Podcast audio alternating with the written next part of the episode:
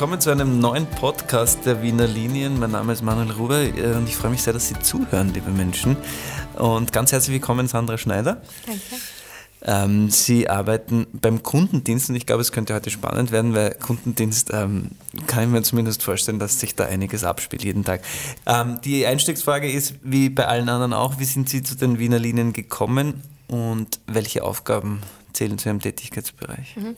Also ich habe mich vor knapp zwei Jahren jetzt mittlerweile einfach mal initiativ beworben. Mhm. Bin dann ziemlich schnell zu einem Bewerbungsgespräch eingeladen worden und hat auch gut funktioniert. Bin dann gleich in den Kundenservice gekommen und ja, so hauptsächlich habe ich eben die Kunden am Telefon mit Fragen beantworten, beziehungsweise Anliegen, Anregungen, was auch immer.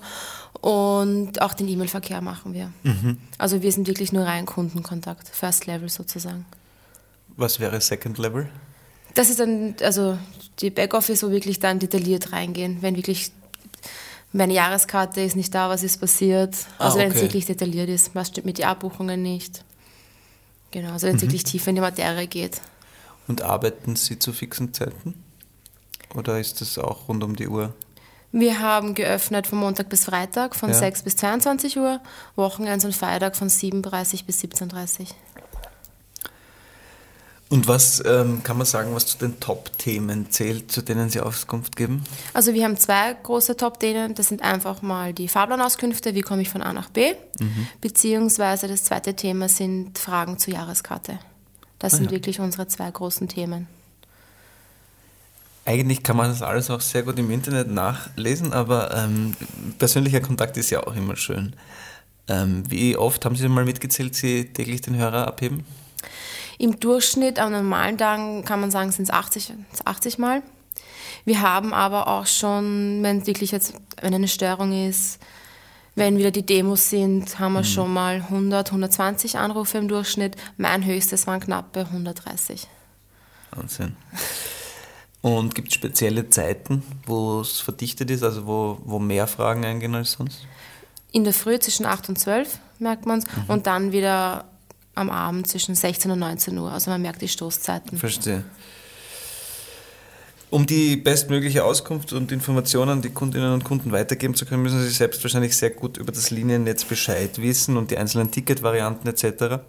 Ähm, war das von Anfang an schwer oder wie lange haben Sie sich vorbereitet? Ich hatte damals eine Schulung von zwei Monaten, mhm. wirklich detailliert. Und ja, eben Schulungen. Gott sei Dank habe ich nette Kollegen, die mir geholfen haben, das alles beizubringen. Und dann einfach Learning by Doing. Das also mit der Zeit kriegt man ein Gefühl dafür. Man hat die Schulungsunterlagen, man hat im Internet viel Hilfe. Und würden Sie sagen, dass Sie das gesamte Netz sozusagen auswendig vor sich haben? Kann man das? So wie ein Taxler, der sagt, ich kann. Nein. Nein, das, das ist nicht, zu kompliziert. Okay. Es ändern sich immer wieder Linien, ja. Endstationen, es kommen Busstationen dazu, es kommen weg. Es gibt teilweise im Sommer fahren Linien anders als im Winter. Nein, könnte ich nicht sagen. Okay. Aber einen groben Überblick. Den groben Überblick ja. auf jeden Fall. Das heißt, gab es irgendwie am Anfang Schwierigkeiten, alle Fragen zu beantworten oder waren Sie von Anfang an so gut gebrieft, dass Sie Nein, ich hatte am Anfang schon noch ein paar Holpersteine auf jeden Fall. Und man Aber dann sagt, muss ich sie dann, verbinden oder wie, wie macht Einerseits kurzen Moment, ich frage kurz nach ja. oder wenn es wirklich eine gröbere Frage ist, lassen Sie mir einen Namen, Ihre Telefonnummer da, ich erkundige mich und rufe zurück. Naja. Sie sitzen, habe ich gehört, in einem großen Büro mit vielen Kolleginnen und Kollegen. Ähm, können Sie uns ein bisschen einen Einblick geben, wie so ein Tag da aussieht? Ich meine, gut, es telefonieren alle, aber darüber hinaus, was passiert so? Also wir sind ein Großraumbüro, genau, zwischen 25, 30 Leute und man kommt einmal gemütlich an, macht Kaffee, dreht einmal, startet den Computer. Wir haben doch einige Systeme, mit denen wir arbeiten. Hm. Einerseits haben wir das Verkehrslagebild, da sehen wir detailliert, wo ist eine Störung, was fährt, was fährt nicht, wie sind die Umleitungen.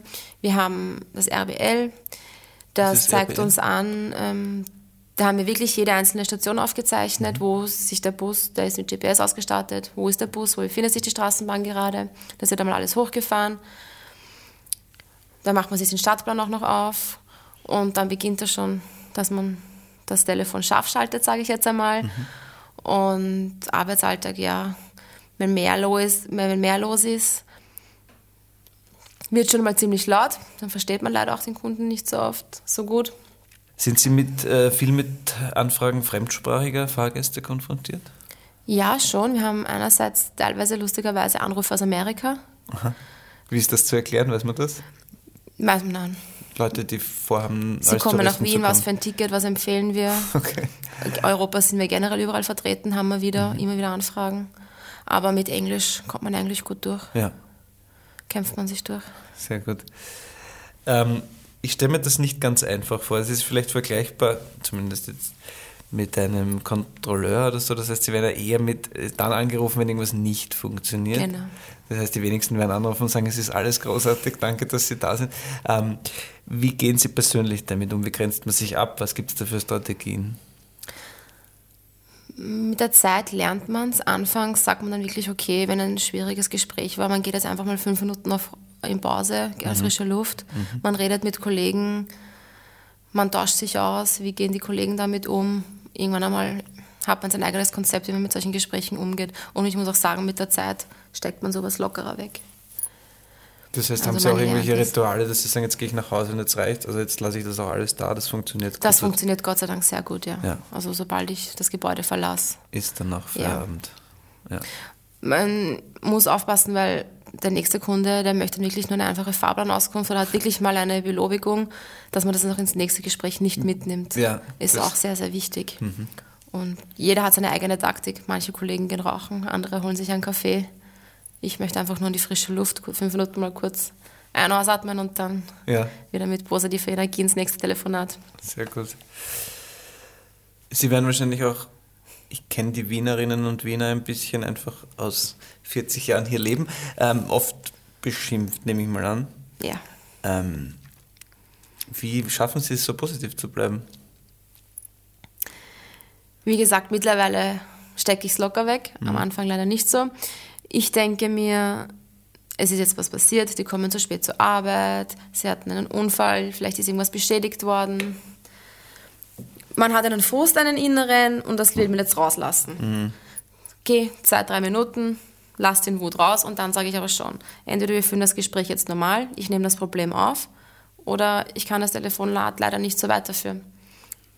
Ich habe das einmal gemacht, da war ich ziemlich wütend, da habe ich auch mal angerufen und seitdem habe ich auch eine andere Sicht. Deswegen denke ich mir zwei, drei Minuten, lass den Frust aus, lass den Ärger, lass den Ärger raus.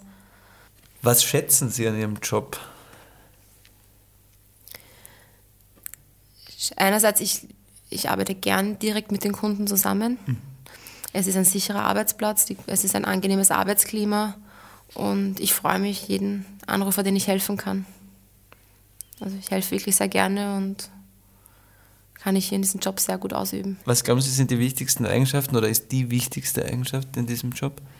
Auf jeden Fall, man muss offen sein, stressresident. Das sind auf jeden Fall die zwei wichtigsten Faktoren, die ich ansprechen würde. Und gibt es irgendeine Geschichte, gibt es ein spezielles Anliegen von einem Fahrgast, ähm, das Ihnen irgendwie in Erinnerung geblieben ist? Mehrere, manche, wo man sich geärgert hat, andere wiederum, wo man so viel lachen hat müssen. Ich habe einen Kunden, der will immer nur mir sprechen, lustig, mich sprechen, lustigerweise. Und der hat immer Belobigungen. Und das ist mit den, mit den Herren telefoniere ich wirklich sehr gern. Der ru- ruft regelmäßig Der an. ruft regelmäßig an und erst einmal hat er wirklich gesagt, es tut mir jetzt wirklich leid, aber ich habe eine Beschwerde, aber sonst ruft er immer mit Belobigungen an. Gibt es Vorgaben von, von, von höherer Stelle, wie lang man ein Gespräch, also haben Sie, können Sie sich die Zeit nehmen, mit dem dann 20 Minuten zu reden oder das wird ja wahrscheinlich logistisch gar nicht gehen oder wie- müssen Sie die Leute noch ab? Nein, Zeitlimit haben wir nicht. Ja? Wenn viele Anrufe sind, müssten wir das Gespräch natürlich kurz halten. Aber wenn jetzt wirklich ein Problem da ist und jemand regt sich auf, dann nehmen wir sich auch die Zeit. Müssen Sie manchmal so therapeutische Funktionen auch übernehmen? Ja. Ja. Gerade so, wie es jetzt wieder war im Dezember mit Weihnachten. Da merkt man es extrem. Ja, das glaube ich. Da rufen viele an. Da merkt man, okay, die wollen jetzt einfach nur sprechen. Ja, gehört auch dazu. Die Wienerinnen haben ein großes Herz.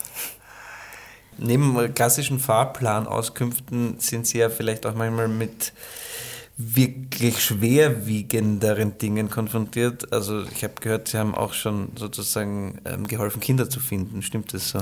Genau, das war kurz vor Weihnachten, hatten wir einen Anruf, eine Kindergartengruppe, die unterwegs war.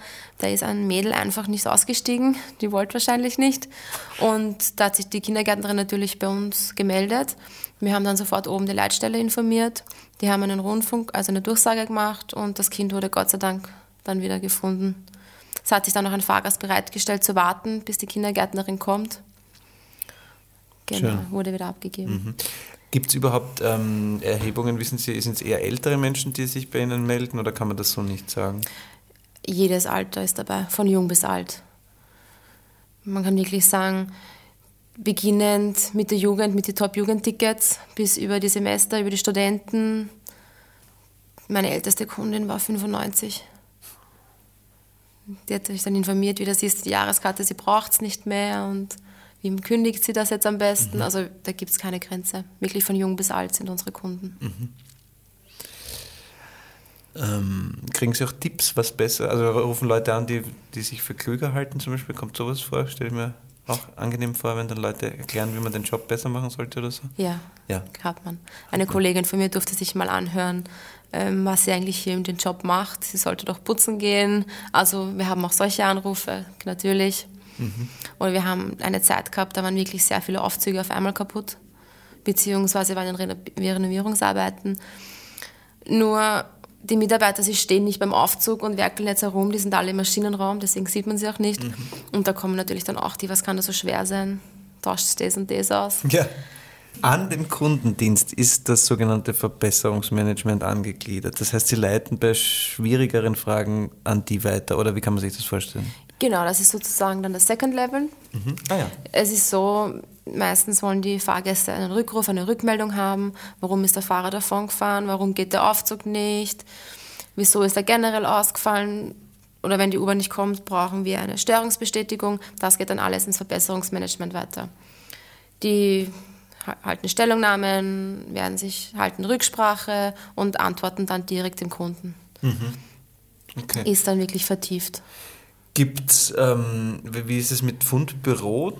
Das werden ja nicht nur, es gehen ja nicht nur Kinder verloren, sondern es gehen was wesentlich harmloser, aber vielleicht auch manchmal anstrengend ist, ist wenn er sich bestimmte Dinge vergessen, sehr oft.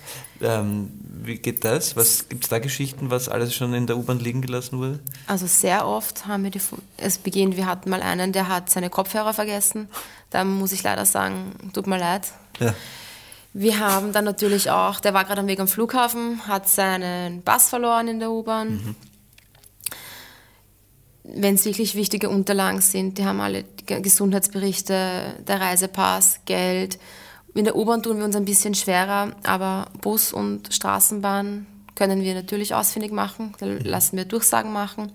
Aber seit 1. Jänner haben wir das ans Fundservice abgegeben und wenn wirklich was verloren geht, wie Handschuhe, Schal, ein Stofftier, müssen wir sie leider an die, ans Fundservice, ans zentrale Fundservice wenden.